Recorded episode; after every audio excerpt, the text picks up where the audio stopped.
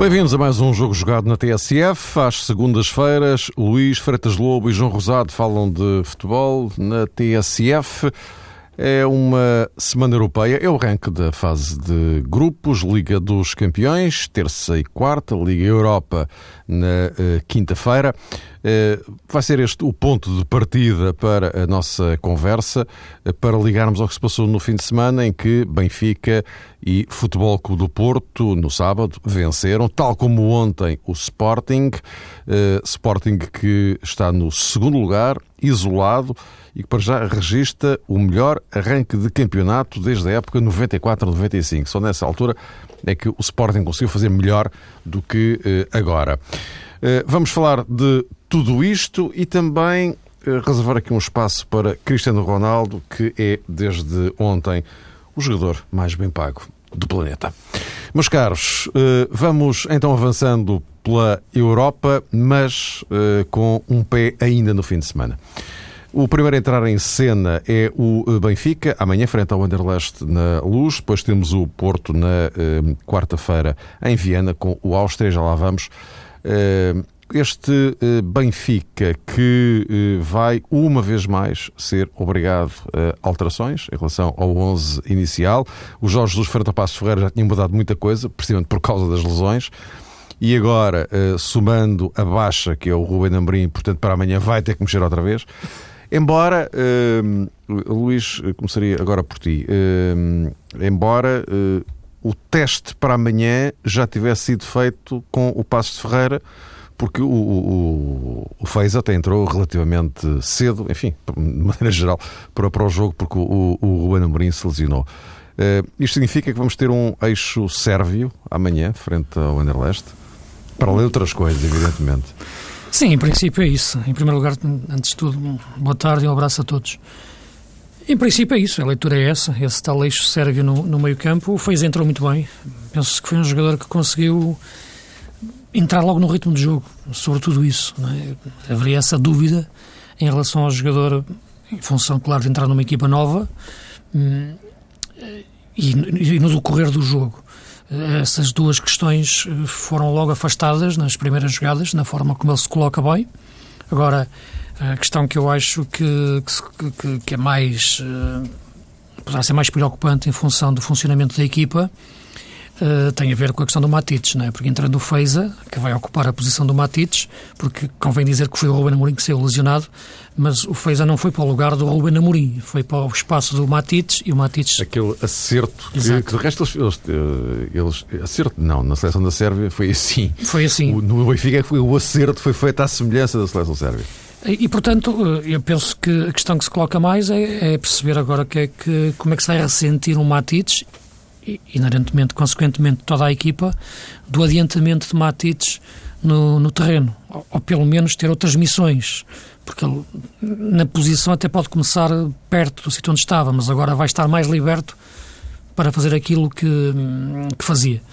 E eu penso que, olhando como pensa Jorge Jesus, e já aqui o disse, já aqui falamos sobre isso, eu ainda achar hoje que, por vontade de Jorge Jesus, ainda era um Ravi Garcia que estaria, não o Matites no, no Benfica, em termos de características dos jogadores, atenção, não estou a falar do valor em si. Eh, a questão do Feiza não é questão que, na minha opinião, esteja a preocupar o Jorge Jesus.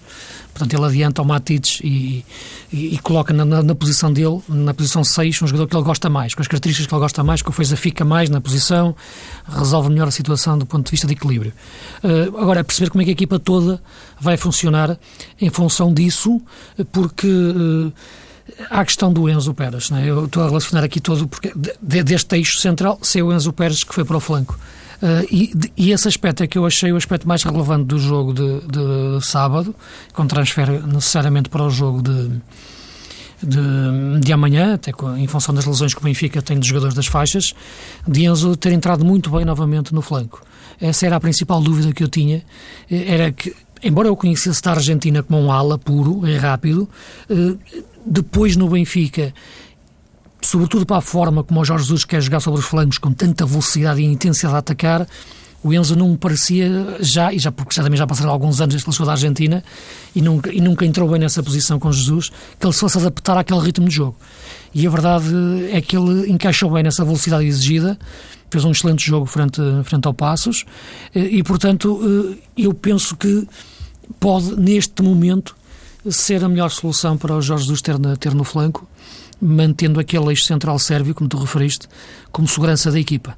Eu penso que até a possibilidade do Enzo ser um, um, ala que segura melhor a bola, um, gaitá diferente, não é? um gaitá um pouco mais pesado, digamos assim, uh, é mais importante para o Benfica neste tipo de jogos e até para, para o crescimento da equipa. Já falámos aqui muito da questão do meio campo do Benfica, quando, quando ataca e quando perde a bola, a questão de ter mais a bola, saber gerir melhores ritmos de jogo. Isto é, nós sabemos como é que o Benfica ataca, nós sabemos como é que o Benfica defende, uh, temos dificuldade em entender como é que quer jogar verdadeiramente para unir estes dois momentos, que é a altura em que a equipa se parte um, bocado.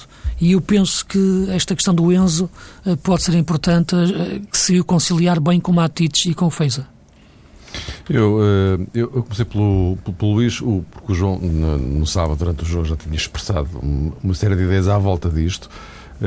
E, eu apontaria, sem, sem validar, evidentemente, que repegues eh, alguns dos temas que o Luís aflorou, mas uh, aqui a questão de o, o, Benfica ter regressado às vitórias, no jogo que acabou por ganhar com alguma naturalidade até,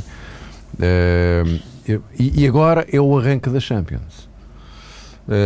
a compatibilização de duas coisas, num, um, num campeonato em que o Benfica já vai atrasado, e uma Champions, eh, da qual, na qual o Benfica obviamente quer passar esta fase de grupos e depois entrar na fase eliminar, e depois é outra história, não é?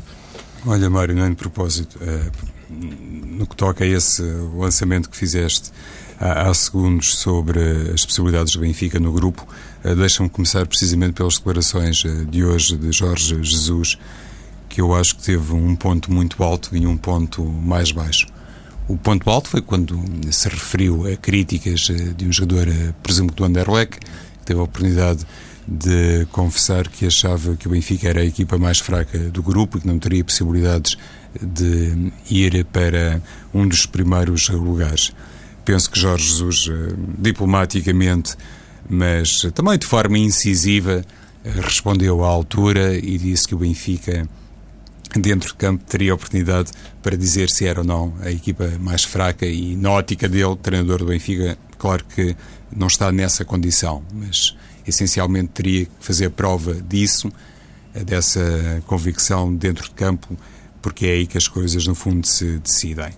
O ponto mais baixo das declarações de Jorge Jesus, na minha perspectiva, tem a ver eh, com a, eh, a avaliação que fez eh, do PSG, dizendo claramente que era a equipa favorita do grupo e todos os outros três concorrentes teriam a mesma filosofia e estavam a olhar para o grupo com os mesmos olhos.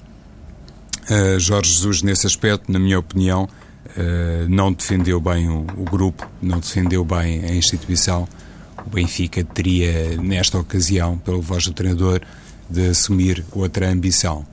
Não é difícil imaginar um PSG com outros argumentos, mesmo quando se faz a comparação com equipas de topo mundial, percebe-se que nesta altura, ainda mais do que acontecia na época transata, é de facto uma equipa muito apetrechada com muitas individualidades, mas o Benfica, por amor de Deus, tem a sua carreira uh, no futebol internacional. O ano passado chegou, pela mão de Jorge Jesus, a uma final eh, de uma prova eh, europeia, apesar de ter sido a Liga Europa, não a Liga dos Campeões, e neste momento estamos em cenário de Liga dos Campeões. Mas olhando para tudo isso, penso que Jorge Jesus poderia ter posto as coisas de uma maneira diferente, ainda que respeitando hierarquicamente uma posição eventualmente cimeira do PSG. Penso que não foi muito feliz quando colocou o Benfica ao nível do Anderlecht e do Olympiacos. Por tudo aquilo mantenho que inclusivamente fez época transata, penso nesse aspecto Jorge Jesus poderia ter feito uma avaliação uh, diferente.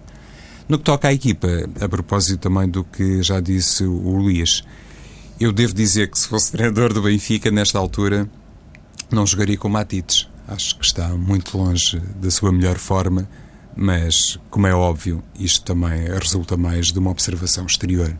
quem está no banco do Benfica, quem trabalha com a equipa e tem a perspectiva que amanhã é um primeiro jogo da Liga dos Campeões e é um jogo caseiro, não diante do PSG, lá está, mas diante do Anderlecht, provavelmente sente outros critérios e outras obrigações. De certeza que sente, não é? De forma provável, é? De certeza. E então, nessa ótica, penso que realmente Matites irá conservar a titularidade, mas não sei até que ponto Ola John não pode ser uma novidade na equipa do Benfica para o confronto é, com o Anderlecht estou olhando para o 11 inicial. E se isso acontecer com Ola John, por exemplo, no corredor esquerdo e com Markovic na direita, penso que o Benfica estaria em condições de hum, respeitar aquele núcleo central que é composto pelo Enzo Pérez e pelo Matites e deixando a Feiza para uma segunda oportunidade no jogo. Não tem nada a ver com o trabalho de Feiza, fez realmente uh, muitos minutos no Estádio da Luz uh, contra o Passos de Ferreira e foi um jogador, uh, lá está um bocadinho também no estilo de Xavi Garcia, que recuou mais no terreno e permitiu o adiantamento dos laterais do Benfica, sobretudo de Maxi Pereira, porque depois, inclusive, é Sicara por uh, cansaço, teve que ser uh, substituído por André Almeida, que não é um jogador uh, no corredor esquerdo tão operante como é, por exemplo, Maxi na direita. Mas eu acho que as tais rotinas do Benfica no corredor central, se calhar, podem permitir também esta solução com o lado João na esquerda e Markovic na direita. Só uma coisa, porque também não podemos, não podemos perder muito tempo, temos aqui ainda uma agenda carregada e, e pouco tempo disponível, infelizmente. Uh, Siqueira, o que é que te pareceu? A estreia do Desenquadrado, Mário, sobretudo desenquadrado. Foi um jogador que revelou uma preocupação que eu acho que hoje, inclusivamente, já foi motivo para uma pergunta que lhe foi feita a propósito das comparações com Fábio Coentrão e, sobretudo, com Bruno Cortês. Penso que denunciou uh, uma preocupação maior em defender bem, em não comprometer do ponto de vista defensivo e, por isso, em determinadas intervenções, revelou-se muito faltoso mas não foi aquele Siqueira do costume. Também não poderia ser, toda a gente sabe porquê, mas essencialmente isso. O falta, jogo que fez O primeiro jogo, Mário, falta de rotina com os colegas e, e essa preocupação de uh, não falhar uh, quando o Benfica tinha que defender o flanco. Luís, o que é que pareceu, Sim, Siqueira? e sobretudo porque é um jogador que vem de uma equipa pequena, de uma equipa que está habituada a defender muito o Granada, que deixou divisão, que salva divisão, portanto é uma equipa que, que, tem, que tem sempre dificuldades em aguentar uh, na Primeira Liga Espanhola e é, portanto, quer dizer, o consciente do jogador ao longo destes anos foi feito nessa consistência defensiva. E penso que nesta estreia com o Benfica ainda estava presente esse subconsciente dele, uh, desses hábitos que estavam mais enraizados e não tanto aqueles que vai aprender claro, com Jorge Jesus no, no, Benfica e na forma de jogar do Benfica, e portanto eu acho que ele foi inteligente num aspecto, que é não se expor aos erros, isto é, tentar evitar o máximo uh, um erro que o comprometesse, se, se perder mal, perder a, a posição e permitir um contra-ataque ao adversário. O conhecimento do futebol português neste momento também é, é reduzido, não é? portanto, das equipas, e portanto, era, é, eu penso que o termo que, que o João utilizou é, é, o mais correto, desenquadrado. Portanto, mais do que questionar o seu valor neste momento, é questionar ainda o seu enquadramento, que eu penso que vai, que vai evoluir, porque a este lateral para a Liga dos Campeões, não é? Porque estamos numa questão em que o Jorge Jesus entendeu que o melhor lateral para ele era Bruno Cortês, mas o melhor lateral ficava só no campeonato e não na Champions. Isso foi o que o Jorge Jesus disse a semana passada. Portanto, porque a prioridade era o campeonato. Uh, devo dizer sinceramente que é uma explicação que eu tenho dificuldade em entender, por uma razão muito simples. Eu acho que os melhores jogadores devem ser inscritos uh, para todas as competições pura e simplesmente. E depois, claro, devem ser geridos da melhor forma, fisicamente, em função, claro, da, das suas opções. O Jorge Jesus também tentou justificar isso, dizendo que tinha mais laterais esquerdos na equipa, mas uh, os exemplos que ele deu foram os do André Almeida e os do Silvio, que na minha opinião não são, não são laterais esquerdos. O Silvio, aliás, é um excelente lateral direito, uh, é um vulgar lateral esquerdo, na minha opinião. Uh, e o André Almeida não é lateral esquerdo. E, portanto, não entendo, sinceramente, como é que o Cortês fica fora da lista da Liga dos Campeões, sendo, como Jorge Jesus Dias disse, o melhor lateral que a equipa tem. João, o Futebol Clube do Porto joga quarta-feira em Viena. Eh, o, o, o Paulo Fonseca uh, operou algumas alterações, provavelmente já pensaram no jogo com Viena, uh, e vai ter que mexer outra vez na equipa. O Defur não pode jogar, está castigado. É? Essa é uma questão. Quem é que poderá ocupar o lugar do Defur? Uh, mas contra o, o, o, Gil Vicente vimos um Quintero a 10, uh, por exemplo, não é? Uh, certamente não é isso que vai acontecer em Viena, mas, mas enfim, digamos, o, o, o tal, digamos, teste progressivo que o Paulo Fonseca queria adotar em relação ao Quintero parece já estar em andamento, aparentemente, não?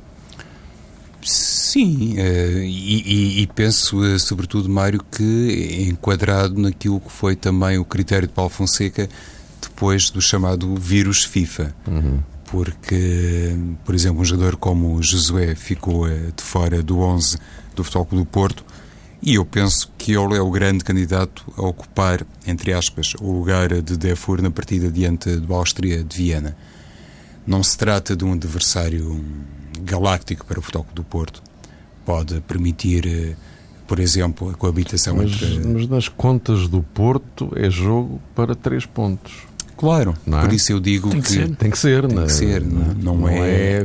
Aliás, precisamente também por não ser um adversário galáctico, não é? Mais reforça a necessidade, entre aspas, de, de ganhar o jogo. E isto é igualmente válido para o Benfica amanhã, quando é leste, porque joga em casa e, portanto, também por aí. É? Precisamente, Mário. Por isso eu digo que o perfil do adversário permite a Paulo Fonseca, mais do que nunca, vislumbrar eh, determinadas soluções para o 11 que, se calhar, noutro contexto de Liga dos Campeões, não seriam permitidas, como por exemplo essa coabitação no corredor central entre Quintero e Lúcio Gonzalez. Não sei se vai acontecer, mas recuperando o raciocínio de há pouco, penso que Josué é o maior candidato a jogar eh, no meio campo juntamente com Fernando e com Lúcio, por um lado porque ficou fora do 11 na partida diante do Gil Vicente, já recuperou da, do tempo eh, da fase que passou ao serviço da seleção portuguesa, independentemente daqui não ser contabilizado o número de minutos, porque os treinadores, e recentemente Jorge Jesus referiu-se a isso, quando um jogador não está uh, com uma grande sobrecarga de minutos na seleção nacional, isso não implica necessariamente que esteja mais descansado ou mais fresco para poder servir nas condições normais. Leonardo Jardim também se queixou disso. E o Leonardo Jardim, não foi? É. Pois, eu, eu, tenho a ideia que sim. Por isso eu lamentava os jogadores, este... Jogadores que vão à seleção e não jogam. E que é? é, este tempo é. de paragem, independentemente Exato. dos tais uh, minutos com a camisola do país. E então, uh, Josué, porventura, agora sim, já de regresso à sua normalidade, já retemperado uh, atleticamente, pode ser a melhor solução para o corredor central do Futebol Clube do Porto, na ausência de Defur, respeitando depois o Porto, um trio de ataque tradicional perante uma Áustria de Viena que é uma equipa claramente inferior ao Futebol Clube do Porto, inclusive perdeu este fim de semana perante uma equipa que subiu este ano ao primeiro escalão do futebol austríaco e, e nessa perspectiva parece-me que é um jogo de ganhar e sobretudo um jogo em que desta feita a ausência uh, de um segundo médio mais defensivo não causa grande preocupação para Paulo Fonseca. E o que é que te pareceu? Isto é em função daquilo que foi o, o ensaio frente ao Gil Vicente e o que poderá dar ao jogo de quarta-feira, Luís? Sim, tem muito a ver a questão de ser colocado agora frente ao Áustria de Viena, não é? É diferente. Isto, se fosse o Zenit ou o Atlético de Madrid, que são as duas equipas que também estão no grupo, era diferente. Uh, teríamos que pensar de outra forma, pelo menos de uma forma mais, com mais tempo. Olhando as características... E fora. E ainda por cima fora, jogando no terreno adversário. Não? É? Sim, parece que Costa de Viana é uma equipa eh, que com um nível muito inferior ao, ao Porto e, e Josué parece-me ser a melhor solução neste, neste momento. Aliás, ele na pré-época fez essa, fez essa posição várias vezes. Uh, ou até pode ser o Herrera, que é um jogador que eu acho que não vai dar muito ao Porto, pela qualidade que tem, mas ainda não, não o vi jogar a este nível. É? Isto é, não tem entrado na primeira equipa, tem feito jogos na segunda equipa, surpreendia-me se ele entrasse de início na, na quarta-feira. E, portanto, é, é por aqui que, que o Porto irá jogar. A questão do Quinteiro eu penso que, que, o Quinteiro é um jogador. O Paulo Fonseca fez algumas considerações no final do jogo em relação ao Quinteiro, em relação à capacidade dele segurar a bola e em função dele se encaixar no modelo coletivo da equipa. Penso que tocou no assunto um pouco de leve, que deu aso a algumas especulações, ou, ou melhor, algumas interpretações, se calhar não, não, não naquilo que ele queria dizer. Uh, penso eu, sem, querer, sem ter falado com ele. O que eu acho é que o Quinteiro é um grande jogador, sem dúvida nenhuma, do ponto de vista individual. Numa jogada finta do adversário faz um golo, mas coletivamente não me parece que ele faça crescer a equipa. Isto é, não é, não é de facto aquele jogador que agarra a equipa quando é necessário, recupera a bola, segura a bola, faça passe, desmarque-se. Isto é, é, não é um jogador que faça a equipa crescer. Digamos, coletivamente, não vejo, não vejo um jogador eh, ainda com, esse, com essa capacidade como o Porto precisa para aquela posição onde, onde, onde está a jogar uh, Lutos, pelo menos naquele espaço, embora o Lutos tenha outra, outra percepção dos espaços. E, portanto, colocá-lo sobre um flanco, como ele já tentou fazer a vir para dentro, não tem a velocidade para o fazer. Ele é rápido a executar, não é rápido de pernas. Pelo que neste momento, de facto, não é muito fácil entrar na equipa. E isto eh, tem a ver muito. O Paulo Fonseca também dizia que não queria comparações com, com entre o Moutinho e o Defur e elogiou muito o Defur em face a algumas críticas que têm sido feitas. Um, repara, eu às vezes também tenho falado aqui nessas questões. Eu, eu, não comparo o Defur com o Moutinho. O que eu comparo é o jogo do Porto com o Defur e o jogo do Porto com o Moutinho, que são coisas completamente diferentes.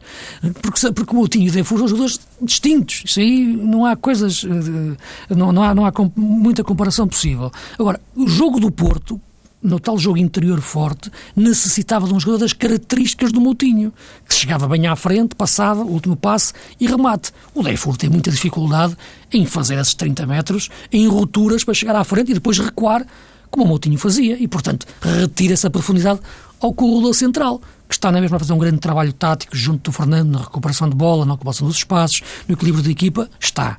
Está a dar as mesmas respostas e soluções ao Porto que, que o Porto tinha com o João Moutinho? Não. Mas isto não é questão do jogador, é questão do jogo em si que eu coloco em questão. Embora diga-te uma coisa, tudo aquilo que o Defur faz, o Moutinho também fazia. Muitas das coisas que o Moutinho fazia, o Defur não faz nem não em sonhos. Fazer, claro. Nem em sonhos. Exatamente. Uh, João, se queres dar um sublinhar, senão avançávamos já aqui para... Aqui, eu... diz, diz. Eh, podes avançar, não, Mário. É, eu estava aqui a olhar para, para, a Liga Europa, antes de falarmos do, do, do Sporting, porque temos na quinta-feira eh, a, estreia na fase de grupos desta época de Passo Ferreira, Vitória Guimarães, Estoril, adversários Fiorentina, Rieca, Sevilha. Mais até do que em relação aos jogos de quinta-feira, a pergunta que eu vos faço é esta: o que é que estas três equipas podem fazer nesta fase de grupos, João? Pois, o, a cenário não é fácil. À partida, não, não parece. Não, não, é? não, parece ser uh, realmente um cenário fácil para nenhuma dessas equipas, inclusivamente agora. Ao Passos de Ferreira coloca-se um, um, desafio suplementar, se quisermos, porque foi uma equipa que até ao momento não conseguiu resultados uh, felizes. Inclusive, é, Costinha tem feito uma referência explícita a propósito disso, dizendo que a equipa manifestamente consegue mais, mas por força do calendário esta deslocação uh, florense, se calhar acontece na pior altura. Obviamente não é o objetivo prioritário do Passos Ferreira. Há uma boa notícia que tem a ver com a lesão do Mário Gomes, que é referência ofensiva, naturalmente, na equipa italiana. No que toca aos outros eh, representantes eh, do futebol português, eu penso que existe uma expectativa, apesar de tudo diferente, para aquele que vai ser o comportamento do Estoril, porque não deixa de ser o emblema mais inexperiente nestas andanças. O Estoril uh, vendeu cara à derrota em Braga. É uma equipa que, inclusivamente, uh, foi confrontada com situações de inferioridade e de superioridade numérica e, e a partir... Uh, Esse jogo tem esse Braga Estoril tem muito que se diga. Tem muito que se diga. Não tem nada a ver com os, com os jogadores, mas enfim. Mas pode ter causado, eu queria chegar sim, aqui, sim. Mário, pode ter causado algum impacto que vai obrigar uma gestão diferente por parte de Marco Silva, que é um treinador que se vai afirmando cada vez mais, mas claro o plantel eh, do Estoril não é comparável, por exemplo, ao do uh, Sevilha. No que toca ao Vitória de Guimarães, este resultado que pode marcar a estreia no grupo, na minha perspectiva, pode ser altamente determinante para a carreira da equipa, até porque Rui Vitória, como treinador ambicioso que é, tentará de certeza fazer um brilharete internacional. Luís, Não, eu acho que esta, o esta português da Liga Europa. Sim, em primeiro lugar, notar a ausência do, do Sporting e do, e do Braga. O Sporting devido à época passada, do Braga devido à eliminação contra o Panduri por distração pura em relação ao jogo da segunda mão, mal abordado por parte da, da equipa e do seu treinador, como é evidente. Agora, aquilo que me parece é que o Guimarães, o Estoril e o Passos Ferreira têm que desfrutar disto, não podem pensar nisto muito a sério. Isto é, não podem eh, entender isto como, como como prioridade. A prioridade tem que ser o campeonato e de chegar à Liga, à Liga Europa e desfrutar ao máximo desta, desta experiência, que financeiramente é muito importante para, para estes clubes. E, e nos jogos, tentar fazer o melhor, porque de facto olhando os grupos, eu penso que aquele em que me parece que alguma equipa possa sonhar um pouco em passar é o Estoril, porque está num grupo em que tem okay, o Sevilha, mais forte, mas depois com o Freiburg e com o Slavan Liberec, um bom Estoril, como já mostrou que é, pode discutir os jogos e, e pontuar e ganhar. Uh, difícil, mais difícil a vitória de Guimarães com Betis e Leão no grupo. Uh, o Passo de Ferreira, aquilo que eu acho é que a equipa, a equipa do Passo de Ferreira da época passada uh, meteu a equipa do Passos Ferreira desta, desta época em problemas que não eram dela, não é? Porque esta equipa do Passos de Ferreira não tem a dimensão que tinha a equipa da época passada que a meteu numa Liga dos Campeões e agora numa, numa Liga Europa. Isto é uma equipa diferente que está a jogar. E, portanto, está-se a ver, aliás, nas exigências que tem tido nesta pré-época, perdão, neste, neste início da época, Benfica, Porto, Braga, Zenit, dois jogos, agora Fiorentina, que são coisas que, que, é difícil uh, colocar depois alguma questão em relação porque é que o Passos tem zero pontos. Não, isso e tem sofrido tantos golos, porque as equipas de facto são, são, as equipas são superiores. Portanto, o Costinha tem que ter uh, aqui uma margem de, de, de, tolerância, digamos assim, para, para preparar a equipa e para preparar a sua identidade com uma equipa que é completamente diferente da época passada. Não se pode em nenhum momento fazer a mesma exigência que se fez na época passada. Posto isto, Sporting, segundo lugar no campeonato, o melhor arranque desde 94 95, uh, 10 pontos em 4 jogos, sendo que uh, num, um desse, num desses jogos foi frente ao Benfica. Uh, uh, Luís, o, este, este, Sporting uh, agora é muito difícil sair desta tecla. É ou não é candidato a qualquer coisa? Uh, tirando, evidentemente, apontar a um lugar uh, na, na, Champions, porque aparentemente é isso que vai pela cabeça dos responsáveis do Sporting face a este arranque. Título é outra história.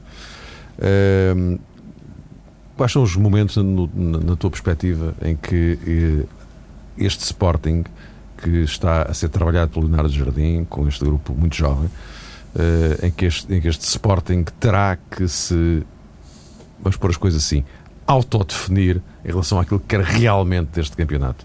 E, portanto, manter ou não manter Sim. este discurso de distanciamento do título, etc. Eu acho que deve manter sempre este discurso. Eu acho que não deve verbalizar em nenhum momento a questão de título. E já o disse aqui há dois ou três programas atrás, quando houve um jogador, creio que foi o Maurício, Maurício é? que, que, que, disse. Deixou escapar. Deixou escapar. Mas foi o único, de resto. Sim, e bem, aliás, na altura eu disse exato, que aquilo tinha exato, que ser. Exato, que tinha que existir ali uma uma contenção nesse tipo de discurso. Uh, como a época passada tinha que existir, houve um jogador que chegou a falar antes da divisão época passada, isso, isso não pode ser verbalizado. É o inverso. Não é? O inverso, sentido, claro, exatamente, é o inverso. E, portanto, eu acho que essa questão vai ser colocada, o ser colocada já é um elogio em relação ao que a equipa está a fazer esta época, e, portanto, eu, é aquilo que eu dizia também quando era a questão do Braga, eu acho que eles têm que responder todas as semanas dentro do campo para, para que essa resposta seja dada dessa forma. É a melhor forma de ser dada. Não adianta nada ao Sporting dizer eh, podemos lutar pelo título ou podemos ser campeões. Não, não adianta nada. Portanto, o que eu acho que deve ser feito é isto, que está a ser feito até agora, com, com esse equilíbrio.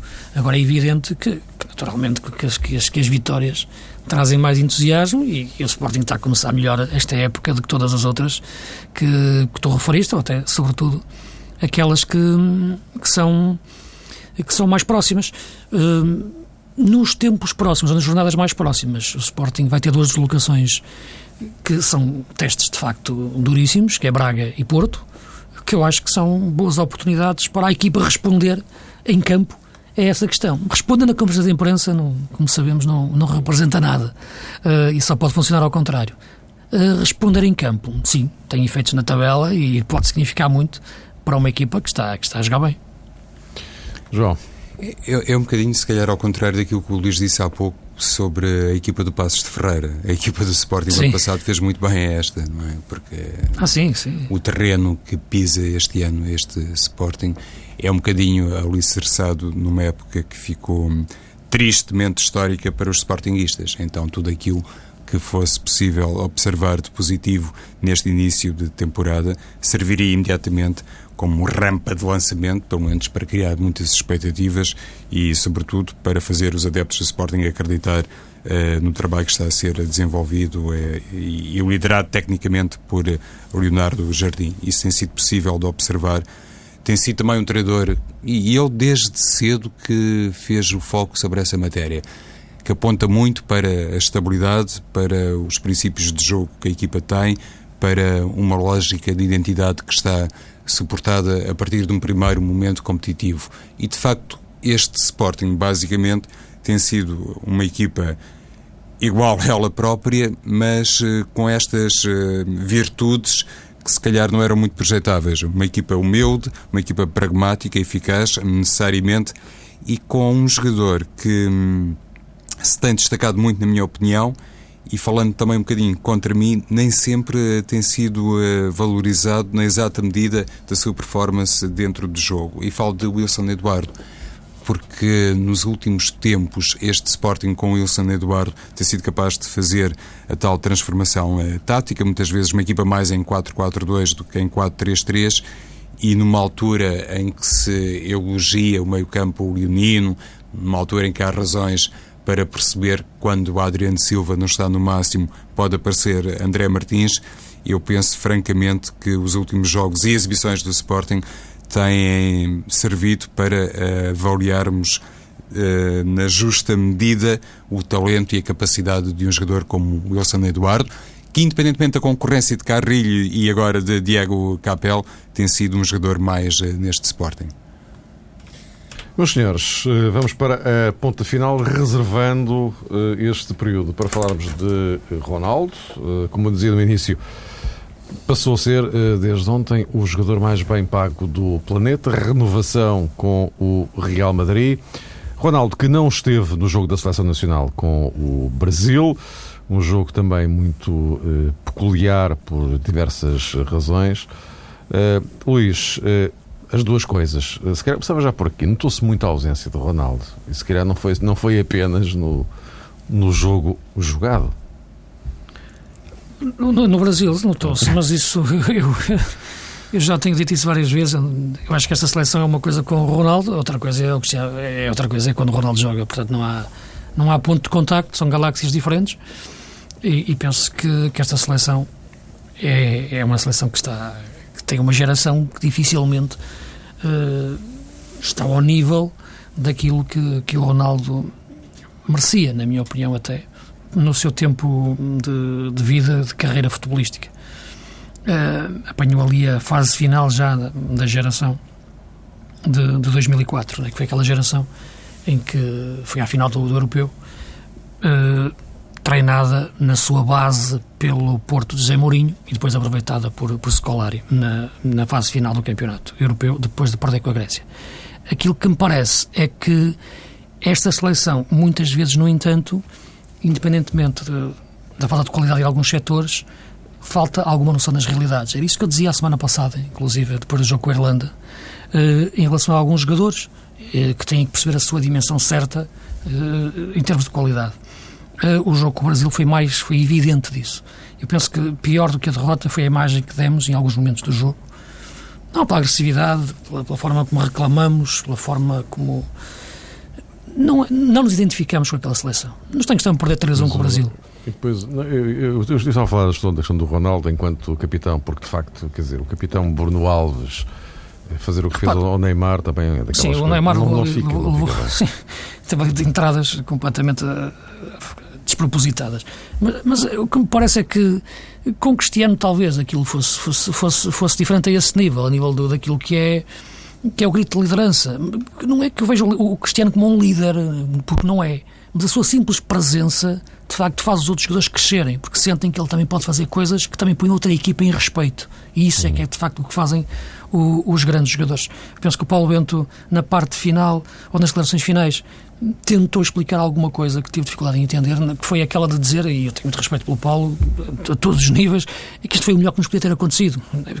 Eu não, eu não, eu não percebo, sinceramente, porque para ganhar a Israel era preciso termos passado por aquilo no Brasil. Não, não faz sentido estes jogadores têm é que ser chamados à razão pelo, pelo, pelo Albento, com, com a capacidade que ele tem e pela entidade federativa, sem ter necessidade de passar por aquilo que, que passámos no Brasil, que acho que foi completamente despropositado. João, Sim. e Ronaldo, o que não esteve na, na seleção, e, e este que agora é o o jogador mais valioso do planeta, não é? Numa altura em que se fazem tantas comparações entre Ronaldo e outros, inclusivamente com Eusébio da Silva Ferreira, se calhar eh, esta notícia acaba por uh, dar conta que realmente Ronaldo, neste momento, pelo menos uh, num determinado patamar, é de facto um jogador incomparável. Uh, penso que é uma boa notícia. está a ganhar quase o mesmo.